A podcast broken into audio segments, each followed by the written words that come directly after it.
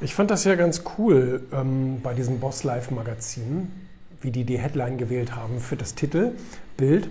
Ähm, das ist ja dieses türkische Magazin, was jetzt in Deutschland erscheint. Ähm, von dem Halil Eskitürk wird das verlegt. Und ähm, ohne Rücksicht auf Verluste stand ja drauf. Das ist so eine Einstellung, die konnte man in meinem Ego-Buch lesen.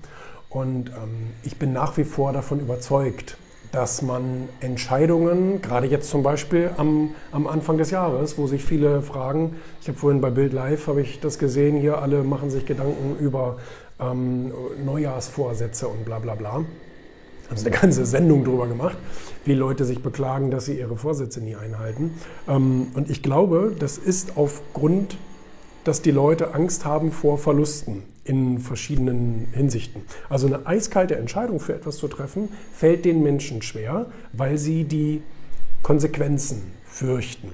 Ähm, aber man muss eben, ähm, je nachdem wie wichtig einem das Ziel auch ist, wenn einem wirklich das Ziel sehr wichtig ist, darf man die Konsequenzen nicht fürchten und man muss von vornherein mit Verlusten rechnen.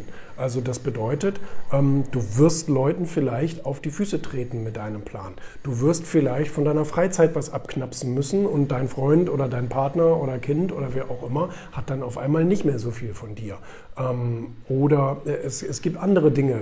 Vielleicht musst du dein Geld ausgeben oder riskieren oder wie auch immer ähm, deine Sicherheit riskieren. Also ohne Verluste geht es nicht. Deswegen darfst du keine Rücksicht auf die Verluste nehmen, wenn du etwas wirklich erreichen willst. Und ich glaube, deswegen scheitern 99 Prozent der Leute. Ich glaube, es gibt natürlich einen gewissen Anteil, die waren einfach nicht zu den richtigen also ne, falsche Umstände, das gibt es natürlich auch. Da muss man dann mehrere Anläufe wagen. Aber bei den meisten ist es, glaube ich, einfach nur, dass sie zu viel Angst haben, eine echte Entscheidung zu treffen und treffen so eine, ja, es wäre, ne, es wäre schön, wenn das passieren würde, Entscheidung. Also so eine, so eine, ja, wir gucken mal, so bis der erste Stolperstein. Und wenn der erste Stolperstein kommt, dann verfolge ich das Ziel nicht weiter.